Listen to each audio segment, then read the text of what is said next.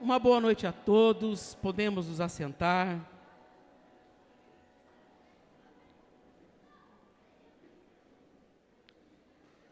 Eu gostaria que você abrisse a sua Bíblia em Cantares, ou algumas Bíblias está Cânticos, capítulo 5, versículo 8.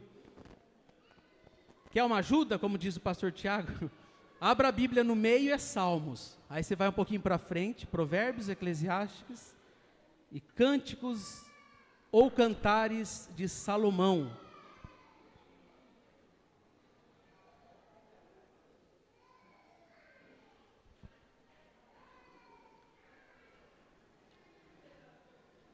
Diz assim a palavra de Deus em Cânticos, capítulo 5, versículo de número 8.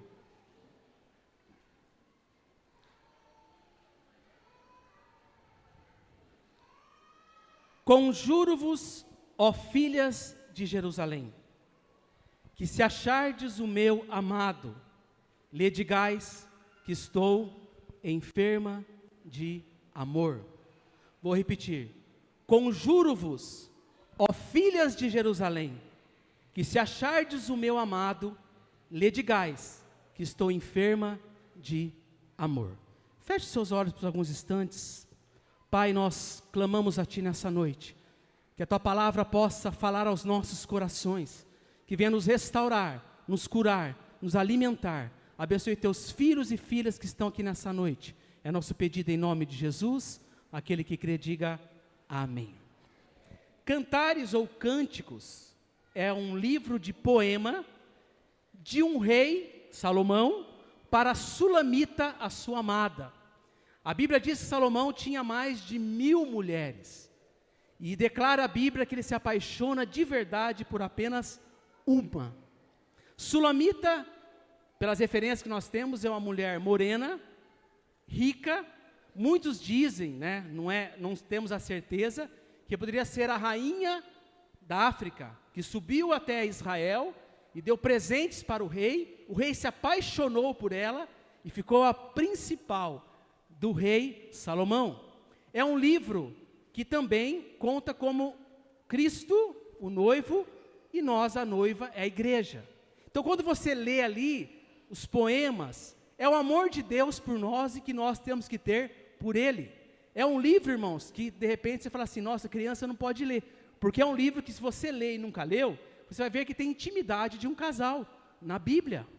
Então, nós vemos que a intimidade dos casais, para o próprio Deus estar na Sua palavra, é algo muito bom.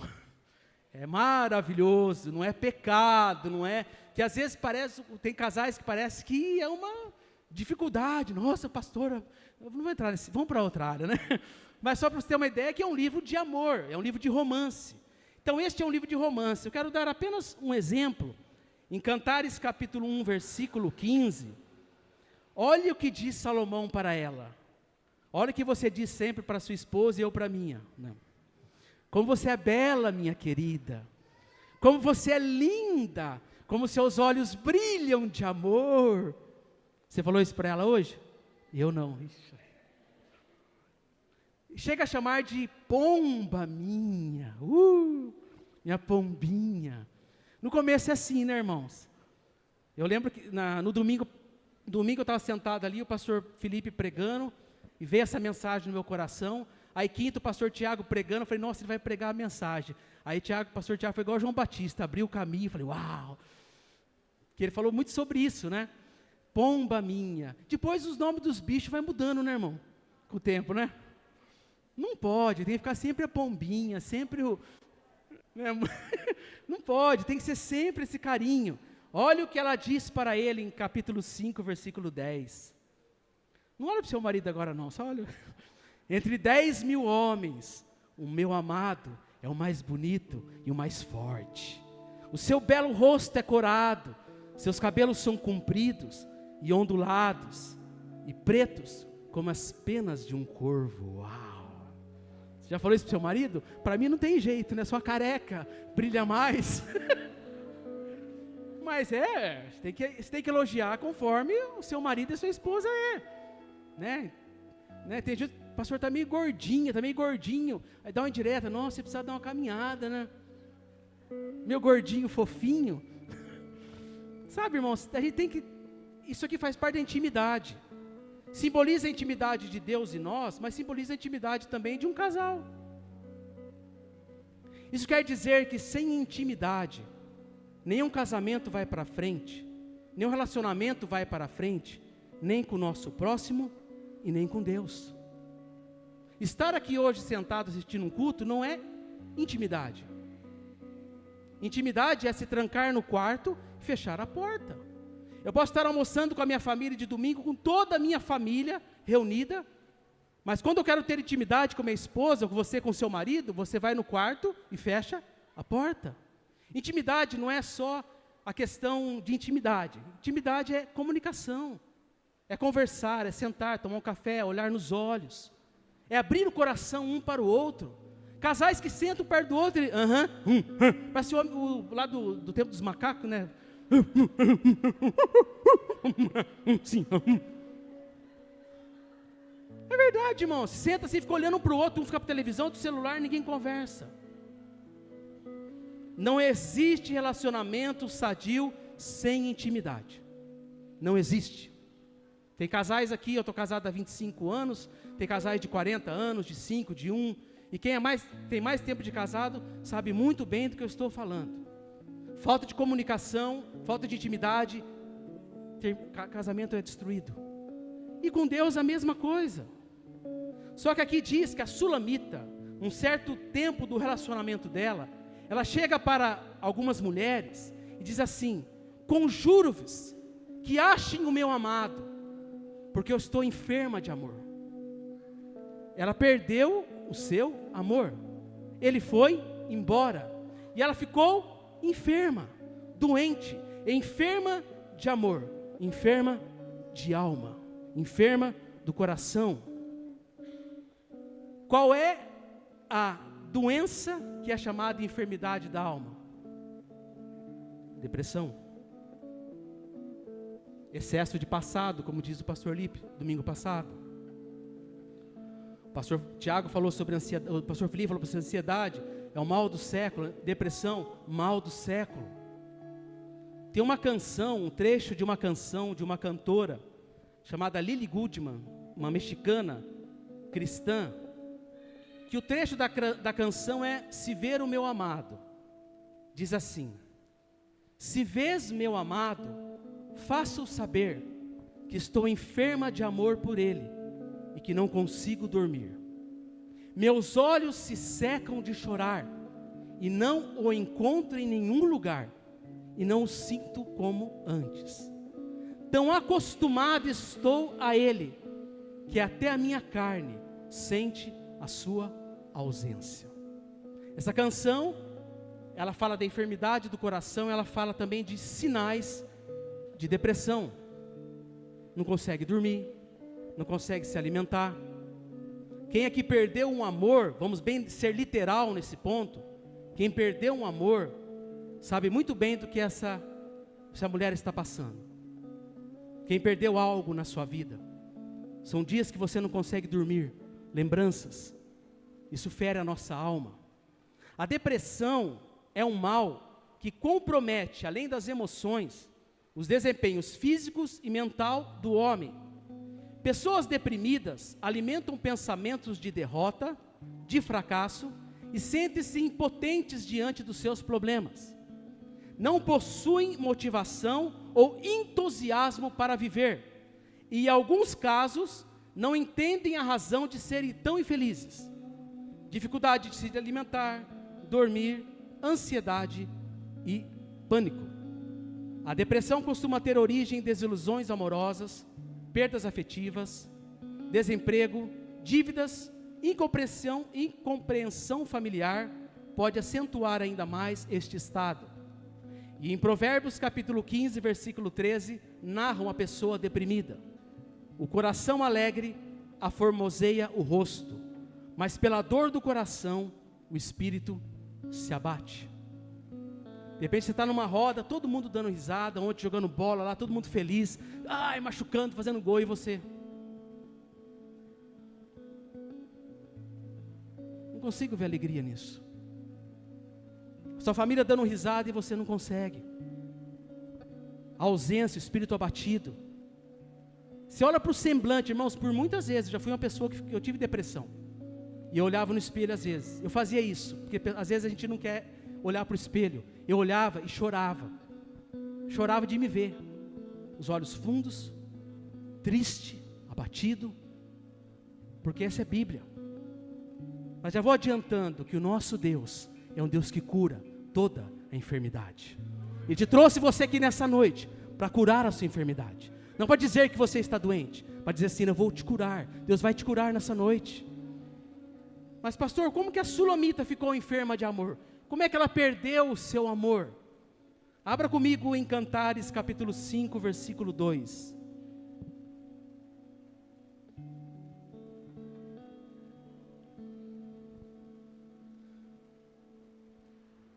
Eu dormia, mas meu coração velava. Eis a voz do meu amado que estava batendo. Abre-me, irmã minha, amiga minha, pomba minha, minha imaculada, porque a minha cabeça está cheia de orvalho, os meus cabelos das gotas da noite. Começou aqui. A amada estava esperando ele chegar, estava na sua casa, esperando o amado chegar.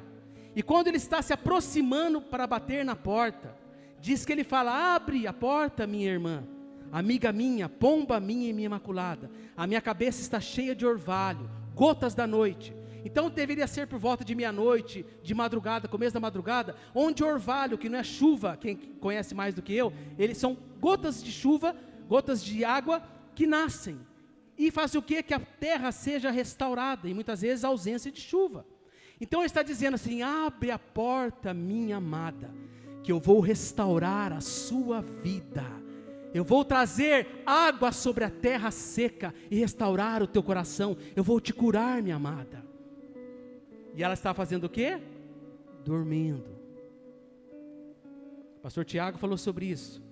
Muitos de nós estamos dormindo. Olha para o seu irmão e diz assim: acorda, acorda. Estamos aqui num grande movimento, que essa igreja que Deus tem preparado, a unção de Deus está neste lugar, imersão, vigília. O Espírito Santo está se movendo aqui de forma sobrenatural, e a gente tem sentido tudo muitas vezes, está aqui, mas está dormindo. Mas o coração velando, buscando, amando a Deus.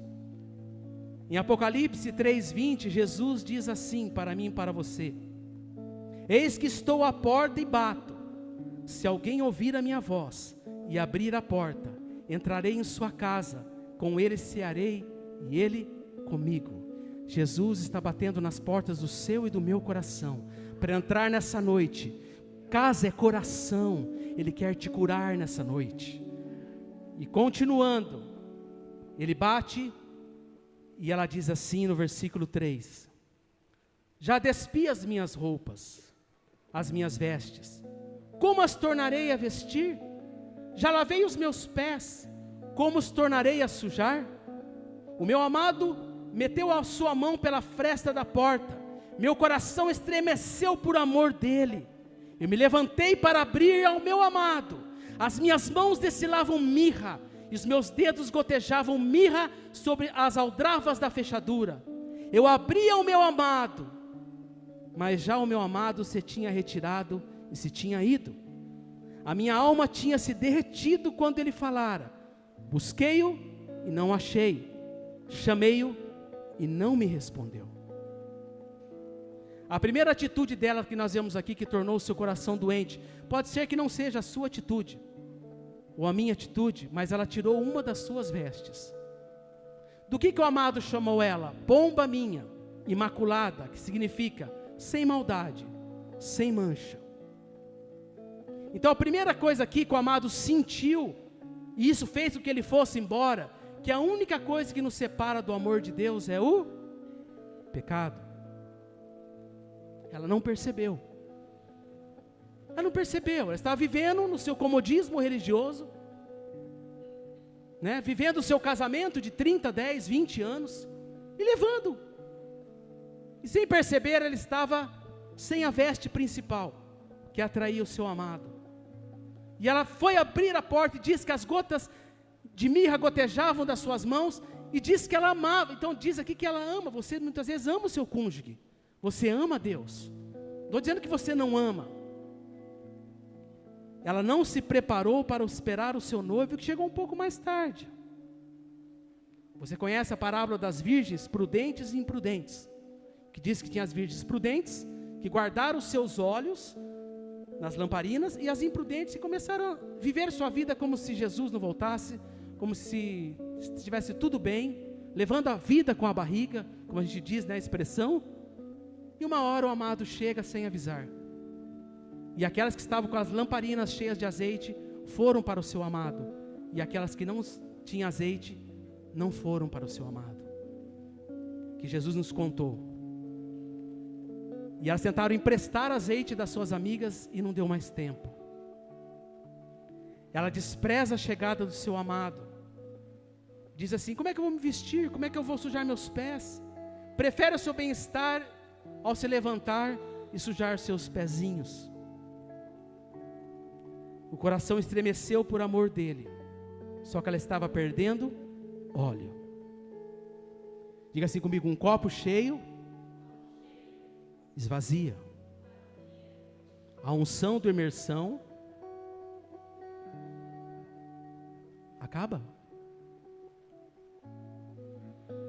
Da vigília acaba. Desse culto acaba. O azeite de hoje vai se acabando na segunda, na terça, na quarta, na quinta. Ai, pastor, domingo eu volto a encher. E seu amado volta quarta. Estou dizendo que você vai ficar aqui na terra, não se preocupe. Não é isso que eu estou dizendo para você. Mas o nosso pensamento é isso. Quando vai ter vigília de novo, pastor? Eu também, eu não pude estar nessa, mas não estava bem, mas espero estar na próxima. Quando tem imersão, pastor? Imersão, se imerja nas, nas presenças de Deus amanhã no seu quarto. Vai esperar a imersão de novo do ano que vem. Para sentir o que você sentiu aqui. Sabia que você pode sentir no seu quarto a mesma coisa que sentiu aqui, muito mais ainda? E imersão é importantíssima, a conferência que nós vamos ter aqui com Davi Silva, é uma imersão profunda e Deus vai agir de maneira sobrenatural, como todos os cultos.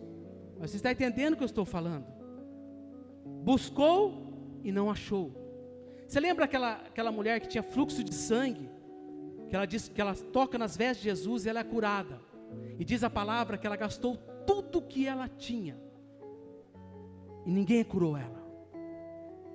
Você pode ir no psicólogo, você deve ir, eu fui. Pastor, o psicólogo fez uma carta para o psiquiatra. Se trate. Só que sem Jesus, isso é em vão. Coloque as mãos dos médicos na mão do, do aquele, só aquele que pode te curar. Só Ele pode nos curar. Isso aquela mulher, eu fui em tantos lugares. Diga assim: nesta noite, eu vou tocar nas vestes do meu Senhor. Uh! Sabe qual é a consequência? No versículo 7 do capítulo 5, diz que ela sai desesperada, procurando o seu amado. Os guardas que patrulha, pra, os guardas que patrulhavam a cidade me encontraram. Eles me bateram, me machucaram. E os guardas das muralhas da cidade me arrancaram a capa. O problema da gente viver uma vida levando com a barriga espiritual, vamos dizer assim, colocando uma máscara de santidade para ministrar aqui no culto, como se eu tivesse com uma máscara aqui hoje, e saindo daquela porta eu tiro a máscara e volto uma vida toda errada, e distante de Deus. O problema é que um dia a gente acaba apanhando.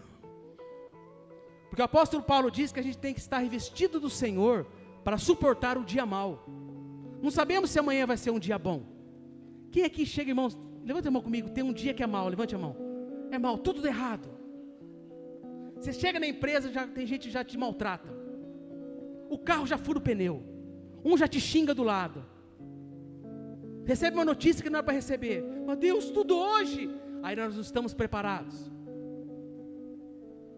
Apanhamos, se machucamos e perdemos a capa. O que, que essa capa significa, pastor? Autoridade. A ausência de Deus faz a gente perder a nossa autoridade espiritual e com quem está sobre está abaixo de nós. Nossos filhos, porque eles veem em nós que a gente está nu, que a gente tem a ausência de Deus. É visível no nosso rosto e nas nossas atitudes que a gente está, os guardas viram. Essa mulher nem reconheceram que era a esposa do rei. Tem uma passagem que diz, eu não vou muito levar para esse lado, mas tem uma passagem que diz que dois homens foram expulsar demônios em nome de, de, de Paulo, ao Deus que ele servia. Os demônios, os homens que estavam demoniados olharam para ele e falaram assim: O quê? Conheço Paulo, conheço Deus, mas vocês eu não conheço, não. E bateram nos dois. É uma ilusão, mais ou menos, aqui, do que pode nos dizer essa palavra. A gente sai, irmãos, não que Deus não está conosco, diz assim: Deus jamais me abandonará. Só que se a gente está desprotegido, nós vamos se machucar. Aqui diz que ela dormia e o coração velava, quer dizer, ela não percebeu as suas negligências, ela não percebeu que ela estava sem a capa, sem a, sem a sua roupa, que o amado estava chegando, e a pergunta que eu faço para você é: aonde nós perdemos o nosso amor por Deus? E de repente você pode dizer assim, pastor, eu estou bem com Deus. E quem sou eu para julgar o seu coração? Que só Deus conhece, nem nós conhecemos o nosso coração. Estou bem, pastor, toquei hoje.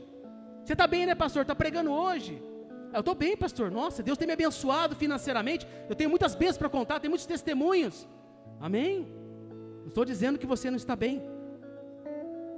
Mas será que nós não perdemos a, intimidade com Deus? Com o nosso excesso de trabalho? Deixa eu perguntar algo para você, só para você meditar. Nessa semana que se passou, feriado, tudo, que nós tivemos até um tempo, uma férias aí que nós tivemos para nossa família. Quanto desse tempo você gastou sozinho, sozinha com Deus? Pensa. Quantos minutos você gastou sozinha e sozinho para conversar com seu pai? Na semana. Não estou perguntando quantas vezes você veio no culto. Se veio segunda na oração, se veio quarta no culto. Se, não estou perguntando isso, estou perguntando quanto tempo você trancou a porta do seu quarto e ficou sozinho e sozinho com Deus. Ah, pastor, não deu tempo. Muito trabalho. Muita preocupação, pastor, é muita dívida. Você sabe quando que o rei, um homem segundo o coração de Deus, caiu da sua fé? Na fé não, mas caiu, cometendo adultério e homicídio, se deitando com a mulher do seu melhor soldado, mentindo até mandar matar o seu melhor soldado na guerra, cometendo homicídio. Rei Davi um homem segundo o coração de Deus, que Deus o perdoou e permitiu que em Atos fosse chamado um homem segundo o coração de Deus, porque ele se arrependeu, rasgou as suas vestes. Mas sabe quando esse homem caiu? Quando tudo estava bem. As salas cheias de tesouro, o exército só vencia, muitas mulheres, comodismo. Aquele que está em pé, cuide para que não caia. Quem está caído, só levanta a mão para chorar. Quem está em pé pode cair. Sabe qual que é o pior momento para a gente cair?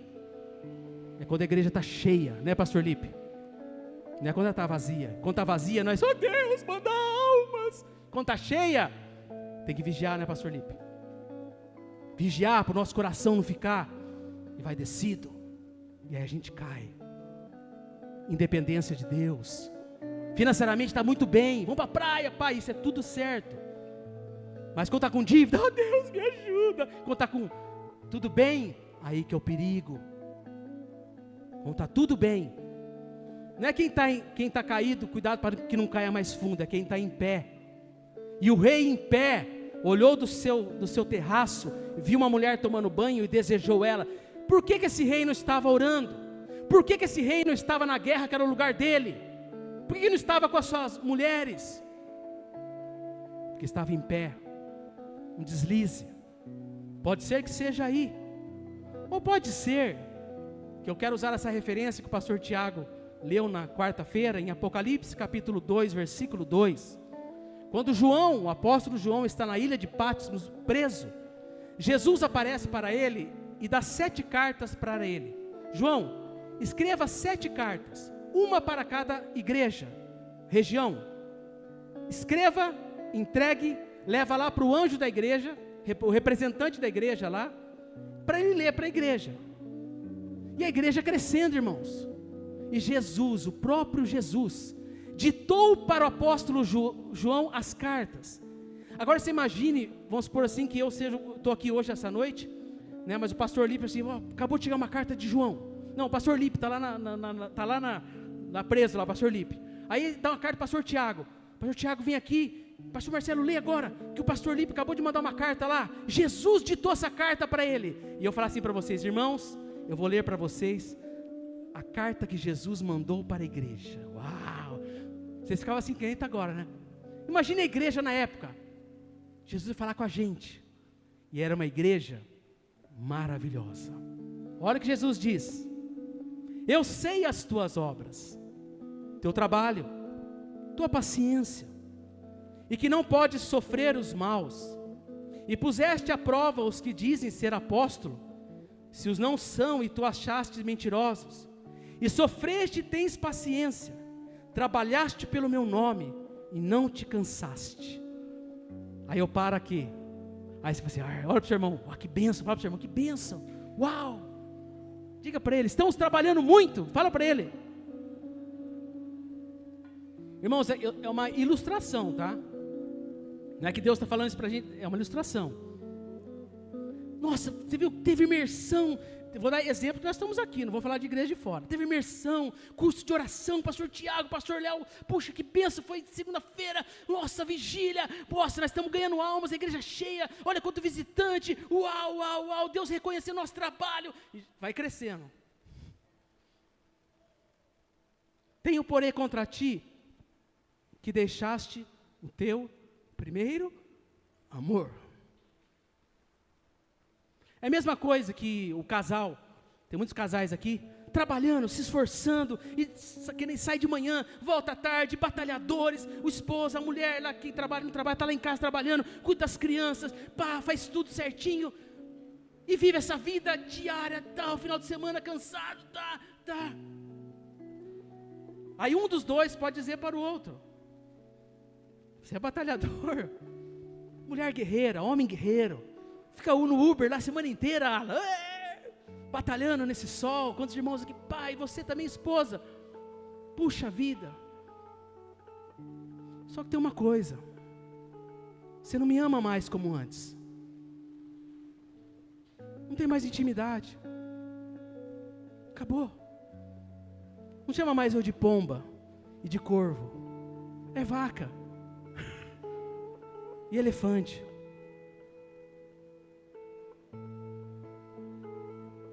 Pode ser brincadeira, mas não é.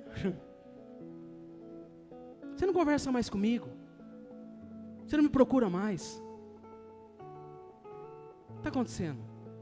Tem, por, porém, contra ti, você é uma mulher maravilhosa, um homem maravilhoso, mas. E quando fala intimidade, irmãos, não é só. Vocês sabem. Amizade. Pode ser que. Pode ver que ele chama ela de amiga minha. Amiga.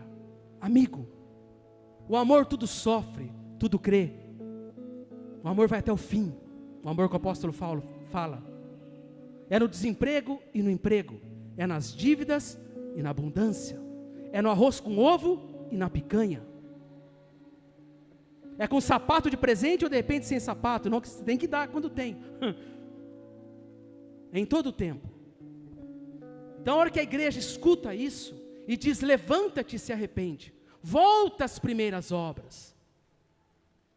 Nesta igreja eram muitas obras, era muita coisa que tinha na igreja, a igreja não parava, só que eles tinham perdido a essência, o primeiro amor. O pastor está dizendo que a igreja aqui perdeu isso, não estou dizendo isso. Isso pode acontecer. E vocês acreditam que este, essa passagem ela faz parte da minha vida, eu já tenho 25, 25, 26 anos de cristão, e essa passagem sempre passa pela minha mente. Será que eu não estou perdendo o primeiro amor? Não é só vocês, irmão, eu faço isso sempre. Como é que está o meu primeiro amor com Deus? A perca da intimidade sem perceber, pois tudo vai muito bem. A obra de Deus não pode substituir a nossa comunhão com Deus. É isso que Jesus está dizendo. Jesus diz para ele assim: parem de fazer essas obras. Vocês estão fazendo muita coisa na igreja. Ele não fala isso. Não distorça o que o pastor está falando aqui, nem o que Jesus escreveu. Ele elogia. É como dissesse assim: continuem, mas não percam a essência, a paixão por mim. Não percam os cinco minutos, dez minutos, uma hora, trancada no seu quarto, buscando a minha face e ouvindo a minha voz. Por isso que eu perguntei, que de repente na sua mente, e tá, se você pode, tem condições, irmãos, tem que vir em todos os cultos e todos os eventos. Se você tem essa condição, não atrapalha muitas vezes, você, tá, você tem como, tem que vir. Mas se isso está atrapalhando a sua comunhão com Deus, é a carta de Jesus para mim e para você. Uma igreja em crescimento, batalhadora, zelosa, mas sem amor ao dono da obra. Quando Jesus está na, na casa de Lázaro, em Lucas capítulo 10, versículo 41, diz que Jesus estava pregando todo mundo aos seus pés. E diz a palavra que Marta estava trabalhando. E Maria, sua irmã, estava ali nos seus pés. E Maria ficou brava. Falou assim: Ô Jesus, ô minha irmã, Está aí orando, te buscando aí, eu lá, fazendo a comida para todo mundo lá, batalhando. E, ô Jesus, eu acho que ele estava assim, eu estou aqui, correndo, para lá, para cá. Aquela pessoa ansiosa, aquela coisa, né? Afatigada. E, e minha irmã está aí. Acho que ela falou assim, Maria, vai ajudar sua irmã. Ela esperava que Jesus falasse isso para ela. Aí ela, Maria viesse, ela, eu falei para você, me ajuda aqui, para de ficar lá. Sabe o que Jesus disse para Marta? Marta, Marta, está ansiosa e afadigada com muitas coisas. Diga para o seu irmão do lado: você está muito cansado, cansado?